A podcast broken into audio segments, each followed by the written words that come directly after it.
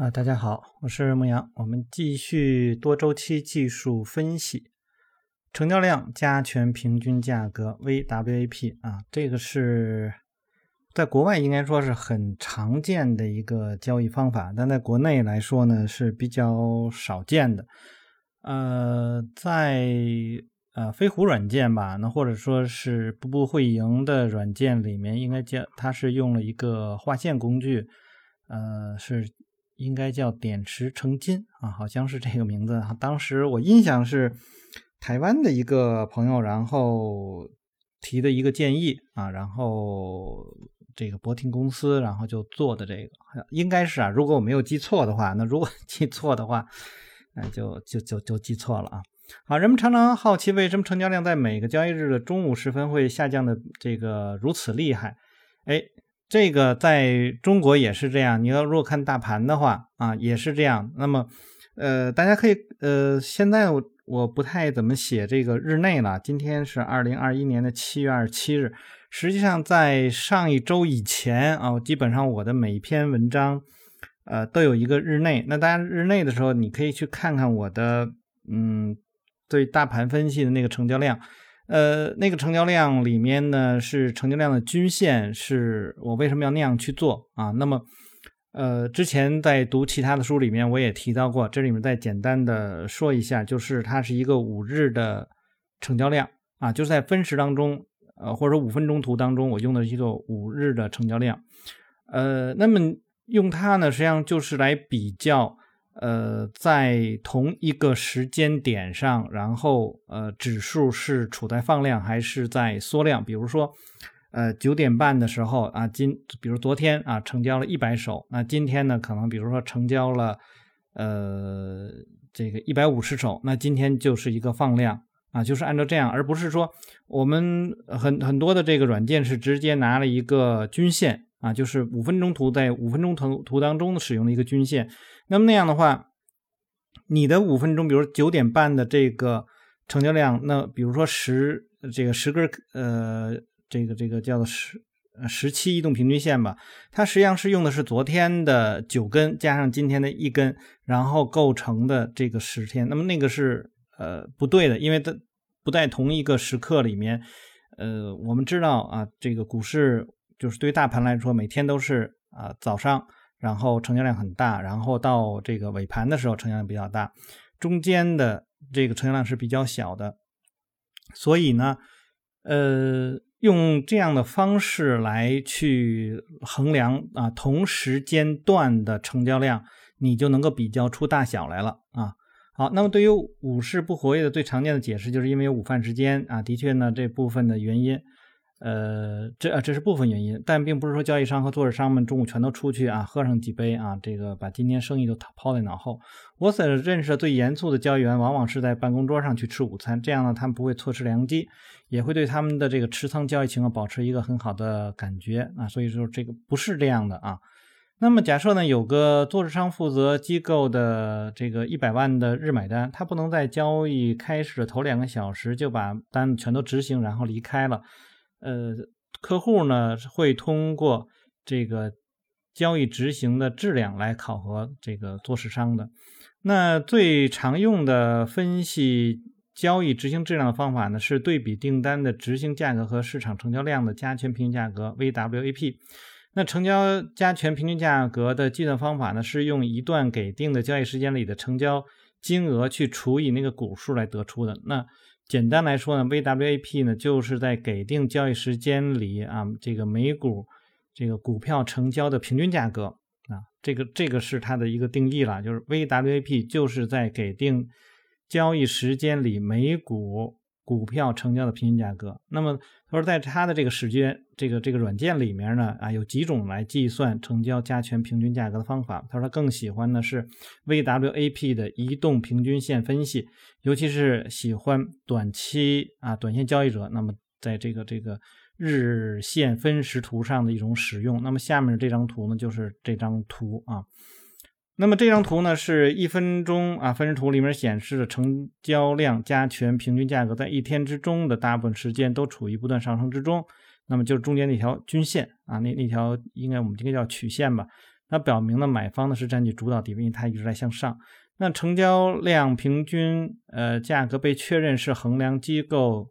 交易部为客户执行交易能力的一个公认参照系。如果呢收取佣金的买单执行价格低于成交量加权平均价格，交易部门就会啊这个被定为工作业绩出色。如果支付的买入价高于啊成交量平均加权平均价格，就会失去这个客户。日成交量加权平均价格随着交易日中订单在不同时间，呃不同价格成交而不断变化。那么下面呢就他介绍了一下这个他怎么样去执行这一百万的买单。那具体的我们就不说了，因为这是就是这样的一个过程啊。那么这样的话呢，就反正你就能够看到啊，就是这这样出现这么一条曲线啊，这个它能够帮助你去来恒定，呃，你的买卖啊是不是比较合适啊？说当一天慢慢过去的中午时间呢就比较清淡了，呃，多日上呢又执行买单中的这个哦，这个还是跟上面一样了那。我们来看看在在。在下面的吧，下面一张图，那我们可以看到下面一张图呢，就图九点六，它是 U 型的成交量形态，通过以 VWAP 为基础的这个交易执行算法来使这个使得啊自我强化。那么这个图实际上就和我们我刚才所说的这国内的那个大盘指数的走势是一样的啊，就是都是这种 U 型的啊，我们可以叫做微笑型的这个状况。呃，它这里面它没有给定时间呢，我估计呢，也就是一个呃 U 型，就是一一个一个交易日啊，因为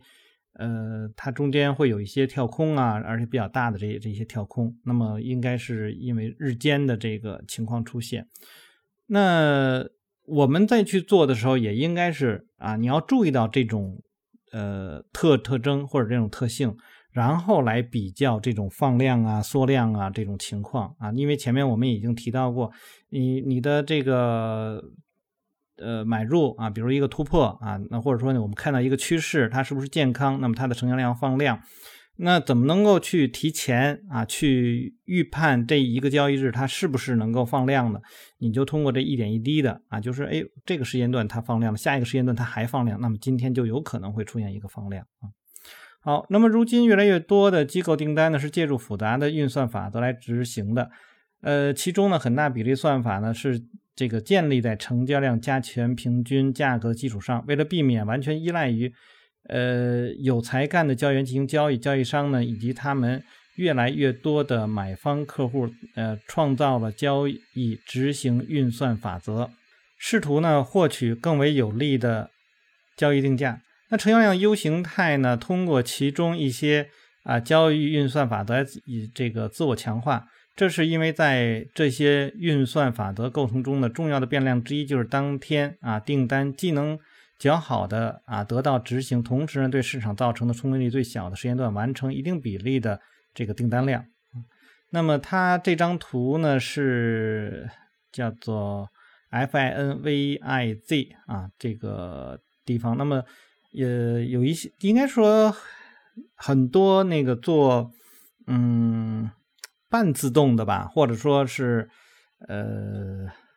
通过一一些就比较简单的方式来去做一些呃运算的啊，很多人会使用这家网站的内容啊，我觉得挺好的。那么国内也实际上现在有一些量化网站，他们也在做这样的，就是简化我们平常就是哎，你可以脱离那个交易软件，呃，就是说我们现在看盘那些软件，然后。通过这个来帮你做选股啊，这个软件，这个这个就是网站还挺好的。那由于成交量加权平均价格对于大多数的市场参与者来说呢，是如此重要的一个数据，那每一位希望站在市场正确一边的参与者呢，都必须熟悉它。呃，这个作者实际上在他的很多嗯，就是我看到的一些视频当中啊，或者什么一些文章当中，他。呃，应该说很多的文章都在用啊这个工具啊，就是我们现在说的这个 VWAP 这样一个工具。那么呢，大家也可以去呃用一用吧啊。那好，接下来呢，我们来进入到新的一章，第十章啊，移动平均线啊。这个移动平均线前两天我还和一个朋友在说呢，就是他是啊，可能在在外面去学了一些量价分析，然后呢，他在问我，就是说，呃，怎么样去做一些选股啊，什么之类的。然后呢，我就说呢，我一般呢都会借用移动平均线来做选股。然后他呢说他也是这样用的，但是跟他一起学习的一些人呢，就认为呢，一听移动平均线就觉得，哎呀，这个东西太 low 了，怎么不，反正就是不上档次。那我说，他说我要怎么样去说服那那些？我说你不用去说服他们，因为呃。很多人一拿到移动平均线，大家就会有两个概念，一个呢就是呃趋势的多头状况或空头状况啊，就一个一个方向；另外一个就是金叉死叉啊。那你单纯的用这种所谓的金叉死叉来去判断市场，肯定是有问题的啊。那个的的确确是很 low 的，因为呃所谓的一个金叉或者死叉，光是交叉了以后，你是让你。真的不知道未来市场会是一个什么样的状况，你没有对一个背景分析，然后这个呃工具在什么状况下去使用啊，以及呢有人还会去呃事后去调整这个均线的参数啊，以就是以应对这个历这个历史的样的一个情况，实际上就变成了一种过度优化的一种状况，所以这样的话错误的去使用了移动平均线啊，包括。我们再去使用移动平均线的时候，还有很多种啊，比如算术平均呐，然后这个指数移动平均呐，还有一些这个什么，比如量的加权平均啊，等等等等啊，有有很多种方法啊。我们来看看作者是怎么样去说这个事儿的。他说：“我们已经明确了，除价格、成交量是帮助我们衡量趋势最重要的研究对象。接下来呢，让我们把。”呃，移动平均线呢也加到研究中心来啊。那么虽然呢不会给它以太显著的地位啊，注意这里面提到了一个不会太显著的地位，它是有用的，但它并不是那个最重要的啊，不是或者不要不是最显著的。那么移动平均线对我自己来讲呢，我是用它来作为选股，因为呃市场当中啊，比如这个中国股市四千多只股票，我如何能够快速的去定位到呃那么几只股票？那你如果让我是说，哎，上来我拿量价分析没戏，我我找不到那些股票啊。那么即便说啊，我要去用所谓的啊自上而下的这种分析方式啊，先分析这个指数，然后分析行业，然后在行业里面去找细分行业，然后。呃，从细分行业里面再去找个股，然后去排序等等，那么也要花很多的时间。那么你不可能在一两分钟里面就把一个这个这个市场当中四千多只股票，然后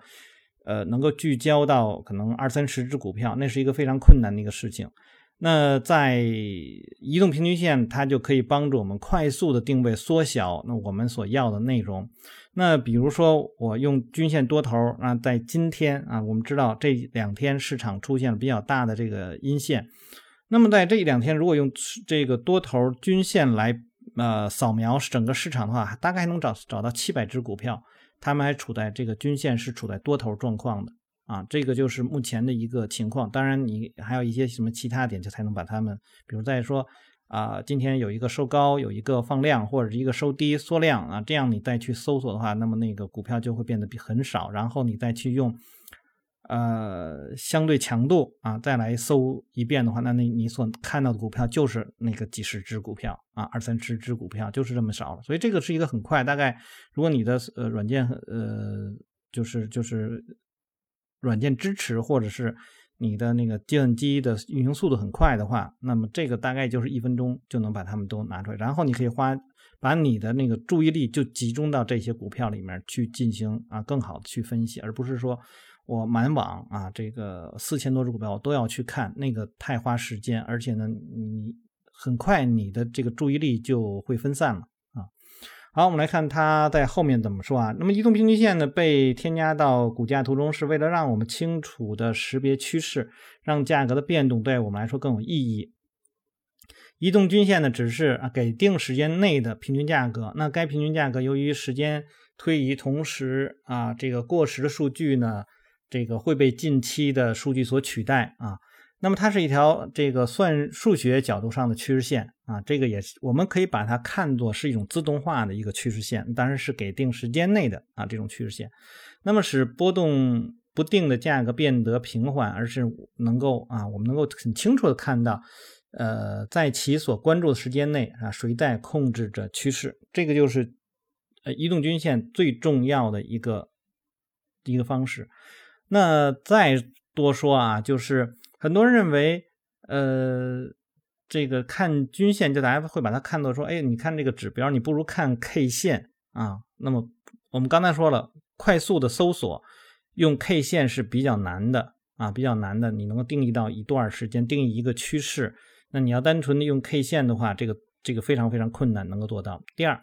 你关注的 K 线实际上也是一种指标啊，那么它是。呃，一比如说一天的日 K 线，它是一天里面四个特殊价格，那么就是开高低收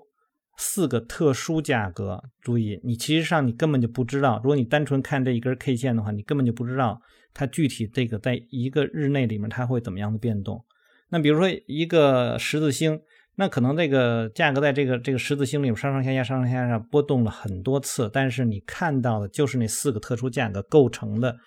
那样的一个。状态，它实际上呢和均线没有任何区别。那么你用，比如你用一个年线的这个年 K 线啊来表示，然后我用一个啊十五分钟的这个两百期的均线来表示，那么谁能够提供的信息更多呢？所以它是一个转换的过程啊。所以这里面提到的是，你不要说。啊，有人啊，有人去说啊，看 K 线就足够了，看量价关系就足够了，K 这个指标不要去看。你要知道，现在这种现在的这种时这个这个时代，呃，计算机的在在量化这一块应该说是做的相当的不错的啊，包括各种各样的这种模型。呃，我们也看到了有很多大师，然后完全的量化交易都能够在这个市场当中存活下去。所以你就千万不要再有那种很狭隘的想法，说什么，呃，K，呃，这个这个做交易只看什么裸 K 啊，这个只只是分析 bar by bar，然后这个这个均线呢什么之类就很 low，你千万不要这种想法。一旦你真的都学过了以后，你会发现它们实际上同等重要。好。那我们再继续看下面，移动均线的这个计算呢是有很多种变形的，比如高点、低点、中位线，然后这个还有这个三分位线、四分位线什么都有啊。啊不同的这个权重啊，是给高点更多的权重，收盘更多的权重，低点更多的权重，然后这个这个开盘的更加。那么这个这个参数实际上也是很多的。那成交量加权平均价格呢是啊，或是一些其他的这个计算方法。本书当中每个例子都是用这个。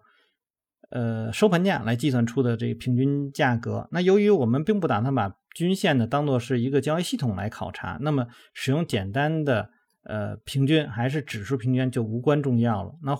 关于这两者哪一个更好呢，也有很多的争议。但是因为我们只是把移动均线是比较价格做一个参照参照系来看的，并非做一个交易系统来使用，二者呢，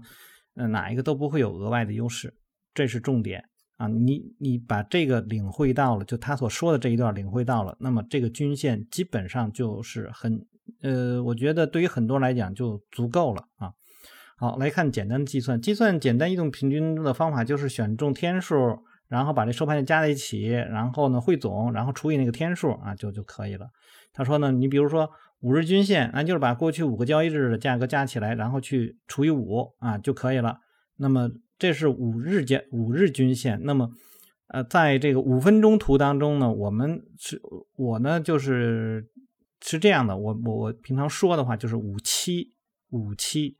这个七就是就是日期的期了，就是你在五分钟图当中的五七均线呢，就是五在五分钟图当中的五个收盘价加在一起，然后除以五得出来的。那么如果十五分钟的五七呢，就是十五分钟里面的五个。收盘价加在一起除以五，所以你用五七来讲更更呃标准一些。因为有我刚才我提到过那个交易呃成交量，我说用五日，你真的就是用五日五个交易日的这个量来进行平均的，而不是说用的是五七啊。这个大家一定要这个这个明白啊。如果说我是用五周，那就是在五在五周。这个周线图当中去使用的，那么，呃，我们会在有的时候会使用跨周期的这个分析。那比如说我在日线上可能使用了周线，周线的五周啊，那么你就要知道应该怎么样去做这种换算啊。所以呃，我平常是按照我的习惯啊，如果说我没有去说啊具体的日月年啊，或者说分钟，那我都是用多多少多少期，你就知道哦，按照你自己的方式，你可能随意。放到哪一个时间结构里面或者时间架构里面，它都可以啊。那他说再看后面，他说为了给数值加入移动这一特性，那每天新的收盘进来啊，就是把它和前四个交易日的呃加在一起，然后减掉前这个这个就不用减了，因为已经剔除了最早那个第五天的那个了，加在一起，然后呢呃加总，然后再除以五啊，所以你计算五天的这个移动均线。总是把新的一天的收盘价加进来，然后把旧的给提出去，所以你还能够知道，在这一天收盘没有结束的时候，因为那个收盘价它是一直在变动的嘛，呃，它不会被定下来，所以在那一天来说，那个均线也是总在动的啊。只是说，只不过说，呃，你如果用的这个期数比较长，那么它动的那个范围比较小；那如果是期数比较短，那动的比较大。那我们简单说来讲。如果一一天的收盘一收盘价的这个均线，那就是这个周这个这个收盘价了啊。呃，简单一个平线的每一个数据呢，给的是相等的权重。那么五个交易日的这个移动平均线呢，那就是啊，每一个每天的收盘呢，就占了一个百分之二十。那移动平均可以在任何时间周期上的计算和显示啊，从最短的这个分钟，然后一直到这个月日月年都可以。那么它在这个图十点一当中呢，是使用了十日、二十日和五十日均线。那么，比把这个两者结合在一起呢，使我们能够比较清楚的看到走势的特征。那么这还有呢，说是三条啊，这个均线啊，就是告诉你的一个短期啊、中期啊、长期的这个走势。你可以看一下十点也，就是说我们最常、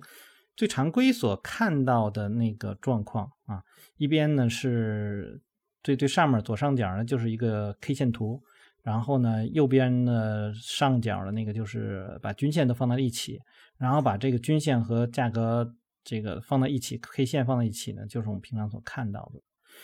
那移动均线的使用当中呢，是因为这些数据都是已经发生的了，事后的，因此呢被划分为滞后指标。那这常常呢是对它的价值呢进行批评的一个基础啊。这个论据是由于呢它是滞后的，因此它没有预测能力。坦白来说呢，这是一个似是为似是而非的这个论调，因为我们目的并不是把它当做一个预测工具来使用，而是当做一个视觉上的参考啊，和股价进行一个对比的这个。然后呢，为了辨识市场的趋势和结构。那还有一个呢，我觉得这一块实际上移动均线它有一定的预测。这个这个这个这个这个这个成分吧，那因为我们可以看到的是，这个均线它的向上还是向下啊？比如说稍稍长期一点的话呢，那么它们在向上啊，那么代表这个趋势没有完，那么继续的向上。那么我们在那个这本书的前面以及笑牛熊当中啊，这判断第三阶段啊，通常都会是看啊这个均线它是不是走平。那为什么不不会说啊向上的时候我们就能够去做出一个判断，它进到第三阶段了，对吧？那因为向上的时候，这个市场的还很大的可能啊，既然是有很大的可能，你是这种概率性，那它就代表一定的预测性。啊，但是呢，它并不是说那么严格的，只是说不是那么严格，它就是告诉我们啊，哪一种可能性会高一些，哪一种可能性会低一些。而且这个市场当中呢，嗯，所谓的预测都是一种预估的情况，它都是一种可能性，只不过说我们可能用均线来讲，这种可能性变得。不是那么的，就是能够拿百具体的百分比来去获得，而不是像比如说有一些人啊，他去拿那个这这个这个呃机器学习的东西，然后他能够算出啊这种可能性是多少啊，他标记这种可能性，然后呢把这个所有的可能性都放在一起，然后去做一个。呃，判断啊，它到底是做多啊还是做空啊？然后呢，就是完全的用概率的这个角度来去解释。因为我这个之前前几个月啊，应该是今年年初的时候吧，呃，可能三三四月份的时候，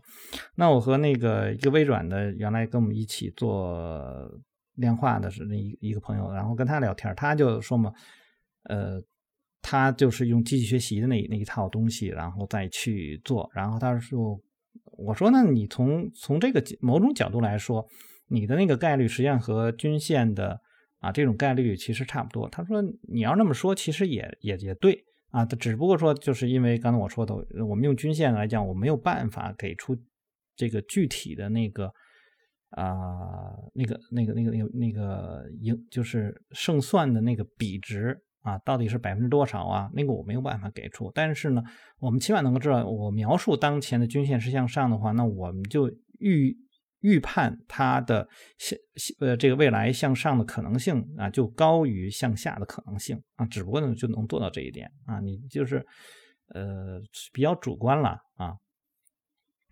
好，那我们来看下面啊，移动平均线呢是股价图中最为常见的技术指标。那这是由于它在展示趋势上啊，简这个简单易行。移动均线的用处在于它可以呢，就是降噪的这个功能。那这样呢，我们可以比较。呃，主观实际上就是平滑了，平滑的这个意思，就能哎一眼就能看出啊，现在趋势是一个什么样。那从本质上讲，移动均线呢是以一个时间常量为基础，给了我们一个客观的视觉化参照系来和股价进行对比。那使用时间常量可以让我们更容易的观察到这个反常交易，或者是帮助我们确定股票是否在按它应该那那样去行事。移动均线的分析呢，可以同样在任何时间啊周期上，也可以在任何的市场当中。那注意呢，在任何给定的时间周期上都存在着主要趋势、次要趋势啊。通常呢会用那个不止一条均线。他说我更喜欢的是关注每个时间结构上使用三条不同的均线，分别代表的是啊短期、中期和长期。那有的时候，比如像我自己吧，那大家如果看到我的那个一般分析的上面，我一般有几条可能。有一条十七的，一条二十七的。如果日线就十日、二十日的均线，然后一条五十日的均线，然后呢是有一条两百天的均线啊。实际上呢，这样看的四条，有的时候还会有五条，可能是一百五十天的均线。但是这里面它所代表就是十和二十代表了短期，五十代表了中期，然后呢一百五和两百呢是代表的是长期啊。当然呃也有呢，比如像这个这个固比，它有个固比均线啊，它是两组。那如果说上过我那个彩虹线课程的话，那我里面呢经常有时候会用到八组。啊八组，但是它是连连续的啊，从这个二四六八十啊这样几条，然后呢十二四十六十八二十，然后这么一直一直下去，然后到后面呢可能到一一百多，但是它是连连续的，它是呃不同的啊这个一段时间的一组，一段时间一组，那么。呃，我们会去根据这个市场的这种流畅度，然后去选择到底是用哪一些组来去啊做分析，或者说它能够代表着当前的市场的这样的一个状况。那固比均线它是认为呢，短期均线是啊交易者的，那么长期均线组啊，它那个组是代表投资人的啊，这就是。呃，你能够以此来去啊，帮助你去判定啊，目前的这个这个市场的波动是短期波动还是一个相对长期波动啊？那个我们就说说远了，大家可以有机会去看一看那些书吧。好，那么虽然呢，这个移动平均线可能是这个辅助我们识别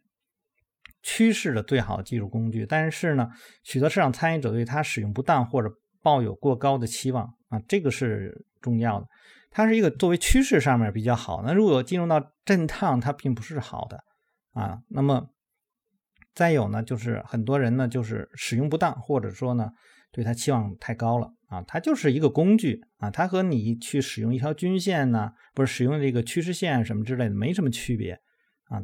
你选择什么样代表你对于市场的这样的一种看法，或者说你用什么样的标准在这个市场当中去选择。啊，适合的啊，这样的一种走势。他说：“正如我一次次的反复重申，任何买入或卖出决定，最终呢，都取决于价格走势、成交量和移动均线在决策过程中呢，都是帮助的作用。但是呢，对他们的过度依赖会阻塞基于价格走势来做出的这种决定。